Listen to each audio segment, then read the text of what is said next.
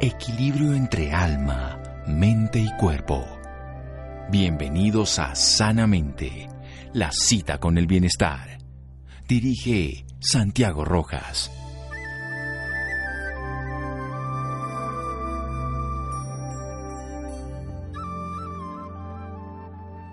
Aquellos que piensan que no tienen tiempo para el ejercicio y para la buena salud, tarde o temprano tendrán tiempo para la enfermedad. Edward Stanley. Buenas noches, estamos en Sanamente de Caracol Radio, su programa de salud. La medicina avanza y además nuestra estructura está determinada por un pedacito que tenemos en cada célula en el núcleo que se llaman los genes y que nos pueden determinar nuestra buena salud, pero también nos pueden tener predisposiciones para enfermedades. Hay algo que se llama la medicina genómica, pero vamos a enfocarla específicamente en el diagnóstico de las enfermedades oncológicas. Para eso, vamos a hablar con una médica genetista de la Universidad del Rosario, máster en epidemiología genética de la Universidad Erasmus de Rotterdam, en Holanda, asesora genética en cáncer hereditario de la Universidad de Chile también hoy se desempeña como directora médico-científica de Gensel Pharma IPS, e igualmente la directora científica de la Fundación Colombiana para las Enfermedades Huérfanas. Vamos a hablar con la doctora Marcela Galvez. Doctora Marcela Galvez, buenas noches y gracias por acompañarnos. Hola, buenas noches. Muchas gracias por la invitación. Doctora Galvez, ¿qué es esto de la medicina genómica? Bueno, la medicina genómica básicamente es el análisis de ciertos genes que puede ser realizado en el ser humano para determinar, por ejemplo, la predisposición a diferentes tipos de enfermedades o, por ejemplo, a cáncer, eh, pero también puede estar aplicada al análisis de diferentes genes en tumores para eh, hacer lo que hoy llamamos una medicina de precisión e individualizar cada paciente que tiene un cáncer. Bueno, entonces ya vemos tres áreas totalmente diferentes pero complementarias. En el genoma de una persona directamente para tener saber cómo va a estar nuestra posibilidad de salud en cuanto a prevención y cuanto a predisposición. En este caso, prevención si uno tiene una predisposición, trabajarla. También lo que hay directamente en el tumor, diferenciar los genes y una precisión para hacer un tratamiento. De eso vamos a hablar con la doctora Macera Galvez aquí en Sanamente de Caracol Radio. Síganos escuchando por salud. Ya regresamos a Sanamente. Bienestar en Caracol Radio. Seguimos en Sanamente.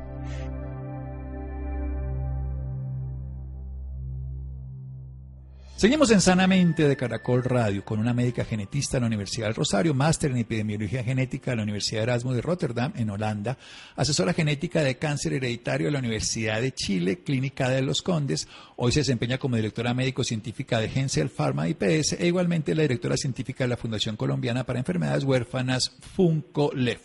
Esto es muy importante, el tema porque el análisis que tengamos nosotros de nuestro genoma, de ese código genético hereditario, pero que vamos a desarrollar y que están en todas nuestras células, nos puede saber qué tipo de predisposición tenemos a diferentes enfermedades. Ahora vamos a saber que en el área del cáncer también sabemos vamos a aprender de cómo se puede tomar esa muestra, quién le puede beneficiar, pero ya también en pacientes que tengan la enfermedad desarrollada se puede llegar a hacer la precisión del tipo de genes, del tipo de marcadores específicos, de las mutaciones que hay para hacer una terapia no solamente individualizada, sino precisa.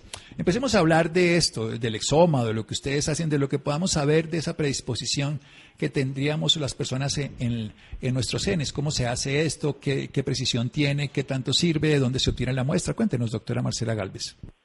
Perfecto, muy bien. Cuando nosotros hacemos una evaluación de los genes del paciente, sea a través de la evaluación de un set de genes específicos o como se lo mencionaba, actor del exoma completo, que básicamente es evaluar todos los genes que tenemos los seres humanos, que son aproximadamente 22 mil genes, uno puede hacer una evaluación para buscar genes que estén relacionados con enfermedades hereditarias, por ejemplo, cáncer hereditario, o podría también hacer una evaluación para buscar la predisposición a enfermedades más comunes, como por ejemplo eh, cáncer esporádico multifactorial. Em, digamos que esto dependerá de la estrategia y de la intención del estudio. En el primer caso, pues son pruebas muy, muy precisas, con una alta sensibilidad, es decir, una alta capacidad de detectar los casos y una alta especificidad, es decir, de estar seguros de que lo que está detectándose eh, pues es correcto y en efecto ese paciente tiene una predisposición mucho más alta a desarrollar una enfermedad, como decía antes, como por ejemplo un cáncer hereditario. Muy bien, entonces podemos hacerlo con una parte específica para buscar unos genes específicos o la secuencia de esos 22.000 genes que tenemos aproximadamente en esto que se llama lexoma, que además se puede hacer para una compatibilidad con una pareja en caso tal ya para otro lugar. Pero vayamos específicamente a lo del cáncer. ¿Qué tenemos en la medicina genómica para averiguar la predisposición a diferentes tipos de cáncer? ¿A cuáles, doctora Galvez?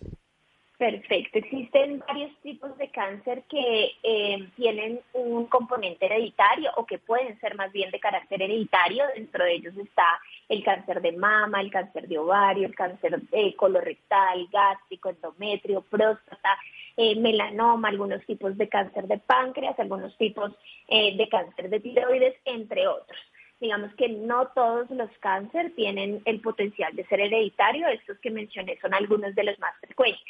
Y para eso lo que utilizamos es el análisis a través de paneles genéticos, donde analizamos un set de genes que, digamos, de los que se conocen hoy en día que tienen una relevancia clínica y que tienen un, realmente un impacto en la posibilidad de desarrollar cáncer eh, incrementado con respecto a la población general, son aproximadamente 35 eh, genes en los que cuando se tiene alguna sospecha de que el paciente puede tener un cáncer hereditario, se hace la evaluación de estos genes eh, y se identifica si existe una alteración genética conocida como mutación que puede pues eh, confirmar esa predisposición alta a desarrollar cáncer y qué tipos de cáncer.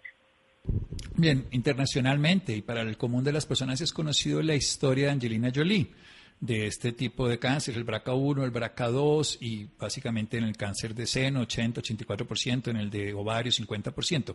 ¿Qué más hay en el cáncer de mama, en el cáncer de seno? Porque hay otros tipos de, de genes precisamente que pueden codificar esta posibilidad a través de mutaciones. De acuerdo, doctor. Usted tocó un punto muy importante y es que este caso de Angelina Jolie nos abrió eh, la concientización de que pueden haber casos de cáncer hereditario y en su momento, digamos, eh, los genes más relevantes para cáncer de mama específicamente eran BRCA1 y BRCA2 eh, pero la genética es un, campo que avanza a pasos gigantes y avanza rápidamente y el conocimiento de los genes que están relacionados con cáncer de mama hereditario también ha avanzado bastante y hoy en, hoy en día se conocen más de 12 genes diferentes a BRCA1 y BRCA2 que están relacionados con un incremento importante hasta el 30-50% de desarrollar cáncer de mama.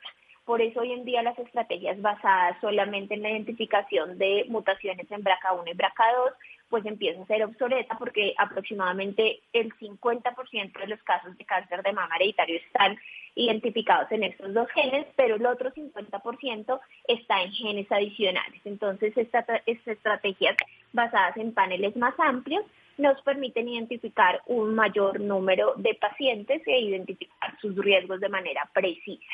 Algunos de estos genes, como usted mencionaba, BRCA1 y BRCA2 causan un riesgo muy alto de cáncer de mama, hasta el 85%, pero algunos otros ese riesgo es alto, pero menor. Por ejemplo, PALB2 está relacionado con un riesgo hasta el 50%. Entonces es importante no solamente la identificación de que el caso es un caso de cáncer hereditario, sino que además cuál es el gen causal y ese gen qué riesgo está generando en ese paciente particular. Bien, usted nos hablaba de mama y ovario, aquí están estos genes, también colorectal, próstata, melanoma, no todas las variables de todos los cánceres de páncreas. Todos estos síndromes multiendocrinos que llamamos en medicina MEA, no sé qué, ¿tienen también esta capacidad de ser medidos a través de este sistema? Sí, doctor, sí. ¿Me, me repite la última parte de la pregunta, por favor? Sí, los síndromes multiendocrinos que tenemos de cánceres, que las personas hacen cáncer de diferentes glándulas endocrinas, de tiroides, de páncreas, todos estos síndromes también pueden, que son de origen genético, pueden ser valorados con este sistema. De acuerdo, gracias. Sí, hay un síndrome que se llama el síndrome de neoplasia endocrina múltiple, que está relacionado con diferentes tipos de de neoplasias endocrinas, incluye el cáncer medular de tiroides, eh, los tumores neuroendocrinos del páncreas, gástrico, entre otros, y efectivamente es causado por una mutación genética, en el tipo 1 por mutaciones en el gen MEN1 y en el tipo 2 por mutaciones en el gen RET.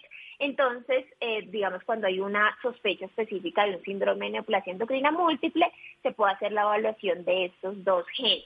Sin embargo, como no siempre los síndromes de cáncer hereditario son tan claros o siguen un patrón muy claro, cuando hay diversas posibilidades diagnósticas, nuevamente la estrategia a través de paneles suele ser mucho más efectiva en la identificación de la mutación causal y del gen causal.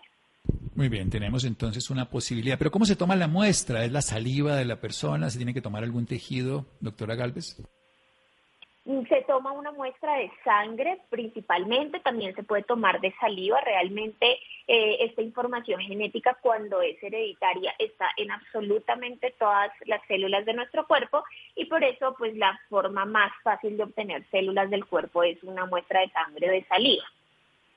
Muy bien, sangre saliva. Vamos a hacer otro pequeño corte con la doctora Galvez y vamos a hablar de la otra parte, ya la precisión en cuanto al diagnóstico de la enfermedad y la terapia individualizada. Seguimos aquí en Sanamente de Caracol Radio. Síganos escuchando por salud. Ya regresamos a Sanamente. Bienestar en Caracol Radio. Seguimos en Sanamente.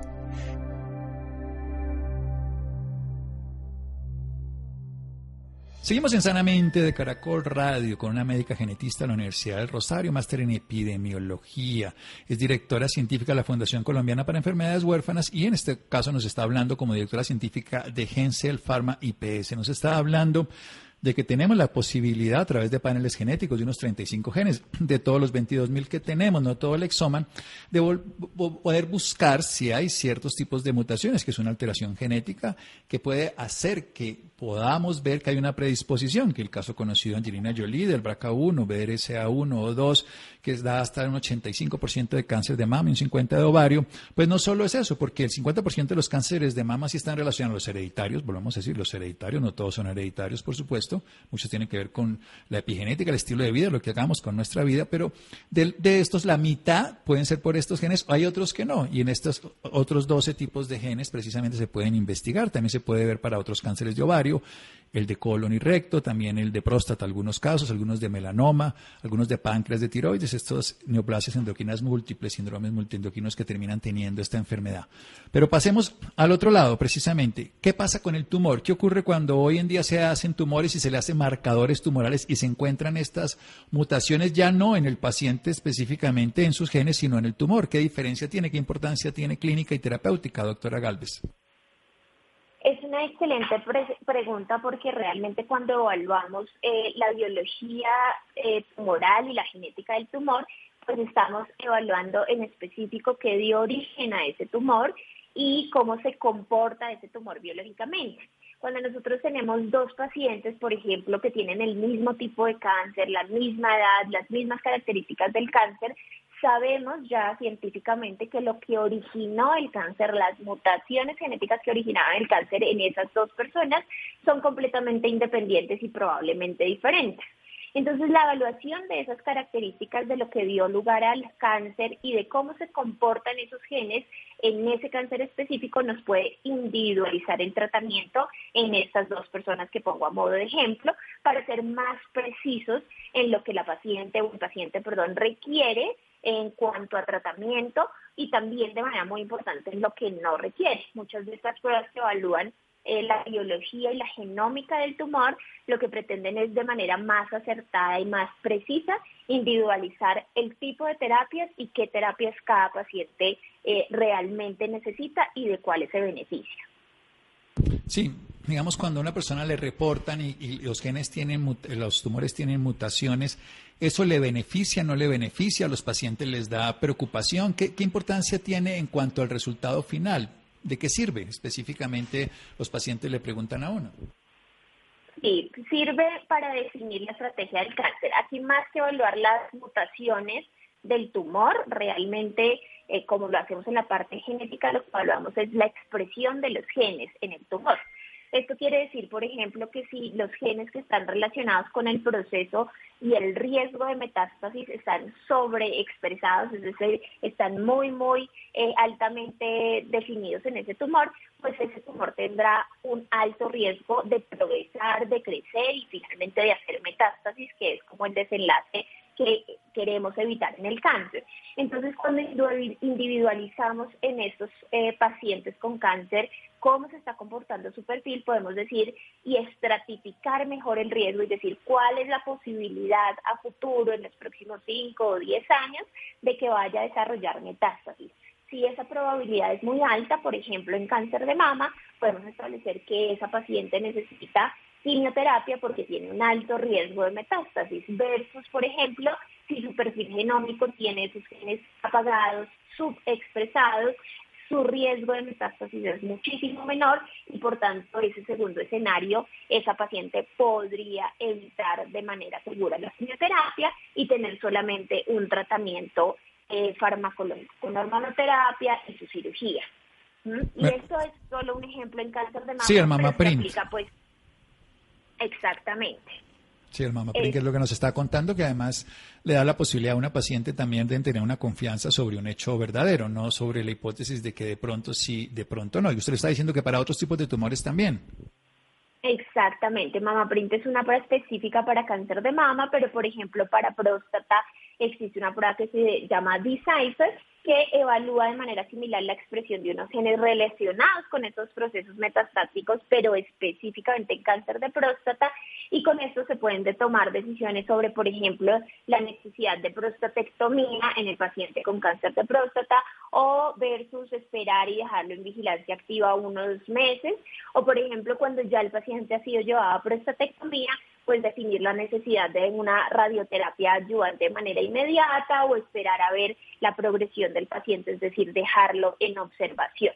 Entonces, eh, asimismo existen para otros tipos de cáncer pruebas similares, cáncer de pulmón, eh, eh, eh también tiene una prueba que se llama Eterma RX que nos permite también evaluar de manera similar la expresión de genes, pero específicamente en este tipo de cáncer, para definir si el paciente va a requerir o no quimioterapia después de haber realizado la cirugía de resección del cáncer de pulmón. Sí, es que se ve el potencial del tumor de avanzar, de no ser tan agresivo y entonces también eso le permite al médico saber la estrategia más específica, puntual, individual, para que sea el tratamiento más agresivo, como lo dirían en el lenguaje popular, más conservador para hacer el tipo de procedimiento que sea lo más importante, adecuado, porque si el paciente necesita la quimio, necesita un procedimiento mayor, la radioterapia, y si se hace a tiempo, pues obviamente las posibilidades de curación son mayores, pero también si el paciente no lo requiere, el daño terapéutico en el sentido de una terapia no indicada podría llegar a evitarse y esto es excelente. ¿Hacia dónde va la medicina genómica? Antes de que nos cuentes si esto existe en Colombia para todo el mundo, cuáles son las condiciones y nos dé los datos profesionales, doctora Marcela Galvez.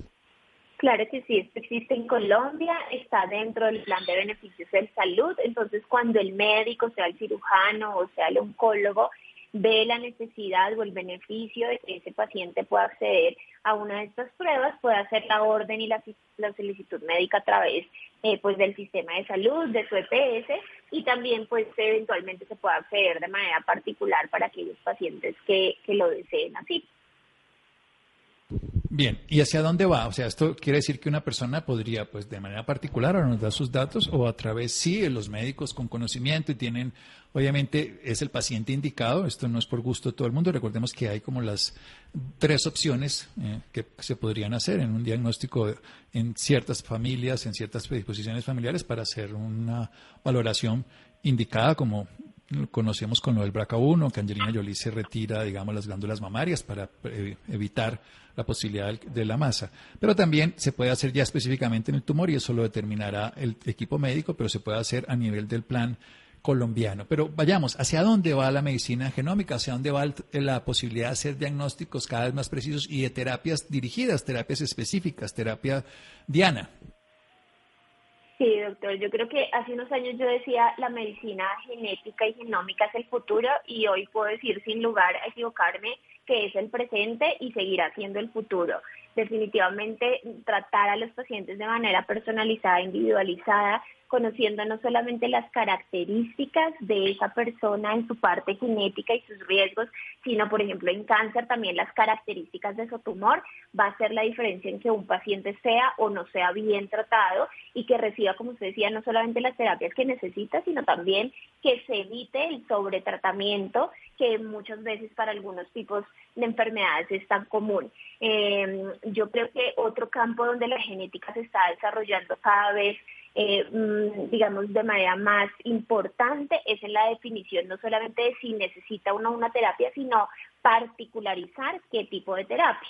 Entonces ahí lo que eh, ya se están haciendo muchas pruebas para identificar em, las alteraciones genéticas del tumor a qué tipo de terapia van a responder, es decir, eh, definir específicamente si la quimioterapia X o la quimioterapia Y es la que más le beneficia a ese paciente y ese tumor realmente va a responder. Y no solamente en términos de quimioterapia, sino también de inmunoterapia y de terapia farmacológica. Y otro lado donde se está desarrollando mucho esta medicina genómica es que probablemente en el futuro ya no vamos a necesitar eh, eh, una muestra del tumor, sea por biopsia o sea por cirugía, sino que simplemente a través de una muestra sanguínea donde seleccionamos el ADN del tumor que está circulando en la sangre de manera libre, podemos evaluar la genética del tumor tan solo con una muestra de sangre. Y esto va a ser especialmente útil en esos pacientes en los que tienen cánceres que no pueden ser operados porque ya están muy avanzados o que tienen cánceres de difícil acceso como por ejemplo los tumores del sistema nervioso central. Esto es una técnica que se llama biopsia líquida, se están haciendo algunos ensayos ya al respecto y yo creo que el futuro va a ser dirigido en eso. Y probablemente otro campo también relacionado. Eso me encantó, pero ese momento, o sea, me parece absolutamente novedoso lo de la biopsia líquida, que no tienen acceso al tumor, es menos agresivo, más fácil directamente desde otro lugar y, y la precisión, pues, confiamos de que sea suficientemente alta para ser específico y útil. Bueno, siga, siga, pero le quería hacer énfasis porque es muy poderoso lo que nos está contando. De acuerdo. Y lo otro en lo que todavía creo que estamos en investigaciones, pero seguramente en unos años vamos a tener, es poder identificar el cáncer incluso antes de que aparezca. Ya se han hecho estudios en los que eh, se ha demostrado que algunos biomarcadores en la sangre del paciente pueden determinar que ese paciente está próximo a desarrollar algún tipo de cáncer y cada biomarcador va a ser dependiente o relacionado con un tipo de cáncer específico. Entonces seguramente en el futuro no muy lejano pues tendremos unos seguimientos periódicos para evaluar estos biomarcadores que digan eh, listo, usted tiene un riesgo muy alto de desarrollar, por ejemplo, cáncer de próstata en el próximo año o en los próximos seis meses y entonces intensificar las estrategias de detección en ese paciente que tiene un riesgo mayor y con de esta manera pues poder obviamente diagnosticar los cánceres en estadios tempranos que nos permitan actuar de manera mucho más eh, precisa y oportuna en el tratamiento del cáncer. Excelente. Esto es la medicina del presente, sin embargo seguirá transformándose de mejor manera para el futuro. Todos estamos constituidos de genes y la expresión de ellos determina en gran parte cómo nos va, pero también el estilo de vida. Pero cuando sabemos que estamos predispuestos, podemos funcionar de una manera no solo preventiva, sino de promoción de salud. Doctora Galvez, ¿dónde tenemos acceso a sus servicios profesionales y a más información, redes sociales, teléfono, que usted considere?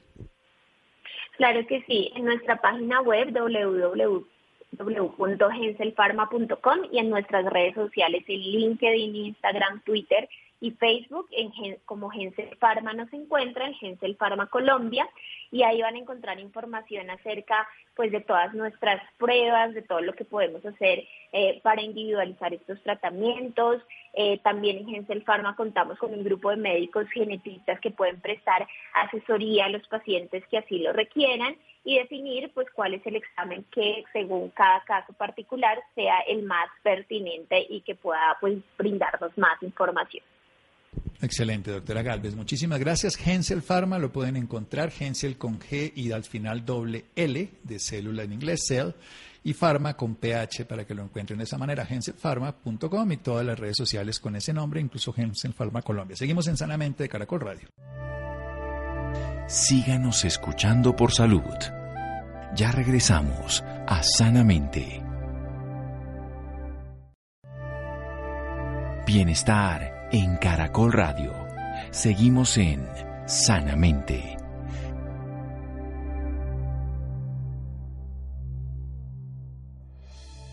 Seguimos en Sanamente de Caracol Radio. Los interesados en la nota anterior, Hensel Pharma, pueden encontrar información de diagnóstico, de asesoramiento genético. Muy bien, cinco tips para tratar a niños con trastornos del espectro autista. Recordemos que ellos no están enfermos, sino cinco tips para poderse relacionar con ellos de una mejor manera. Es simplemente una condición de vida que tienen y obviamente igual que muchos niños no la están pasando bien, ellos Así que veamos cómo podemos ayudarnos entre todos.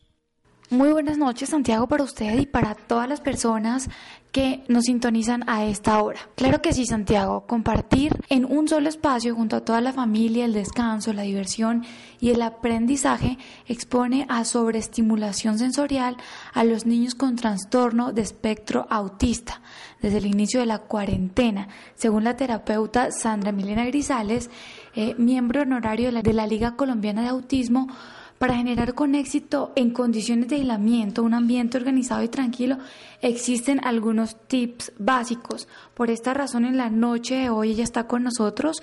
Doctora Sandra, muy buenas noches y bienvenida sanamente de Caracol Radio. Buenas noches, un gusto poder participar en el programa. Bueno, doctora, para empezar, quisiera que nos hablara un poco de este trastorno. ¿De qué se trata esta patología?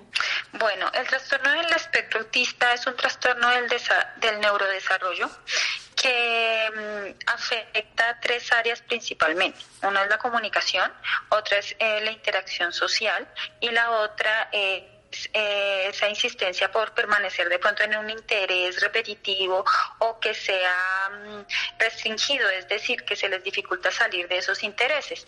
También hay una parte mm, que, se, que influye bastante, que es eh, esa, esos estímulos sensoriales que ellos perciben de una forma muy particular y que es lo que a veces hace que no pueda eh, em, interactuar con su entorno fácilmente, o sea, influye bastante en ellos. Es una forma también de percibir y de procesar la información de una forma diversa, única, y no, no aunque están etiquetados dentro del trastorno del espectro autista, una persona dentro del espectro es completamente diferente a la otra. ¿Y por qué nacen los niños con esta patología? Bueno, se dice, bueno, es una condición de vida, los va a acompañar desde que nacen hasta que mueren en todo su ciclo vital. Em, tiene factores biológicos y genéticos, aunque todavía está en investigación cuál es el gen específico, se dice que es multifactorial, pero sí es, eh, como decía antes, un trastorno del neurodesarrollo. Entonces, desde eh, el vientre ya está, pero todavía no hay estudios que comprueben que desde ahí ya se puede diagnosticar, pero entonces va, va el niño creciendo y más o menos a la edad de 18 meses, dos años, es que comienza a notarse o a, verse los síntomas. ¿Por qué? Porque ya el, el ambiente como tal va generando esos pequeños obstáculos y ellos no los pueden ahí superar, que se, dan más en, la, en el área de comunicación y comportamiento. Eso le quería preguntar, ¿cómo se da cuenta un padre de familia que el hijo tiene esta ¿Esta condición? sí. Bueno, pues em, por varios, varios signos. Eh, como te decía, la área de comunicación está, se involucra, ¿no? Está afectada. Entonces, eh, puede ser un niño que no eh, mira, no tiene un contacto visual como los otros niños de su edad. Vamos a los 18 meses, dos años de edad. Un niño mira a su mamá, mira a su papá, sonríe, eh, si se cayó un objeto, mira cuando se cayó el objeto y vuelve a mirar a su mamá para que ella como que le dé una señal de, qué, de qué es lo que está pasando. Una persona con autismo pues se le dificulta poder mirar fijamente a los ojos o su mirada es, em, es eh, particular, es decir, no es tan coordinada como lo haría un niño a, esa edad. Otro factor es que podría ser, eh, podrían no responder al llamado por su nombre, entonces pueden llamarlo varias veces, Juan o, o Sebas, Sebas, y el niño no responde o su respuesta es muy demorada. También eh, podría ser que responde a algunos sonidos selectivamente. Entonces, si es el sonido de algo que le gusta, si inmediatamente mira, pero si es algo a lo que no esté acostumbrada, no mira. Y pues sabemos que todos cuando hay un sonido em, eh, extremo, volteamos inmediatamente a mirar, así estemos muy atentos en una actividad. A ellos pues se les dificulta. Entonces los papás comienzan a ver estos signos, comienzan a ver que el niño eh, de pronto quiere estar solo o solo se la pasa con un juguete específicamente y ellos van al neuropediatra o a su médico y le comentan y el médico ya comienza a hacer un tamizaje y decir, decir hay sospechas de trastorno del espectro autista y envían a unas pruebas diagnósticas específicas que ya comienzan a, a evaluar y observar y analizar cada una de estas áreas y determinan si la persona está o no dentro del espectro autista. ¿Cómo se debe tratar a un niño con, con autismo? Eh, bueno, es un niño. Sí, listo. Eh, como todos es un niño y eso es lo que prima, o sea, prima más el niño que la condición como tal. Entonces, eh, siempre debe ser tratado como, como mi hijo, pero que necesita, o, mi alumno, o mi estudiante, o mi amigo, pero que necesita unos apoyos. Entonces, tratado como tal debe tener em, atención específica en las áreas de comportamiento, de comunicación, donde lo que se quiere es que poco a poco em, vaya adquiriendo las competencias que no ha desarrollado, las habilidades, eh, como comunicarse. Si eh, hay chicos que hablan, que desarrollan lenguaje verbal, pero que de pronto no lo usan de la forma funcional, no lo hacen de pronto para pedir lo que necesitan o expresar sus emociones o demás. Entonces, la idea es trabajar en eso para que lo puedan lograr. En los más pequeños que desarrollen un, eh, comunicación, ¿sí? No específicamente hablar, es, o sea, todos queremos que eso se logre, pero hay personas dentro del espectro que no lo logran. Entonces, sí generar em, esos apoyos en comunicación que puedan comunicarse por otras, eh, de otras maneras, eh, por medio de imágenes o por medio de gestos, que vayan generando esas estrategias, esas competencias en comportamiento también, como tienen, o sea, reciben tanta información y sobre, se sobreestimulan tanto em, del entorno, de todos los estímulos que le brindan, necesita ciertas adaptaciones, ¿no? Como conocer bien en qué momento puede estar sobresaturado de tantos estímulos en, en el cual ya no puede más y necesita regularse. Entonces, se le enseña a los padres y al niño a eh, utilizar algunas estrategias para modular esas, esas sensaciones o por medio de terapia ocupacional o integración sensorial lograr organizar su sistema mm, sensorial, eh, lograr que pueda eh, recibir información del medio sin que le afecte tanto esa, esa estrategia también o esa técnica también es eh, viable, es una buena práctica.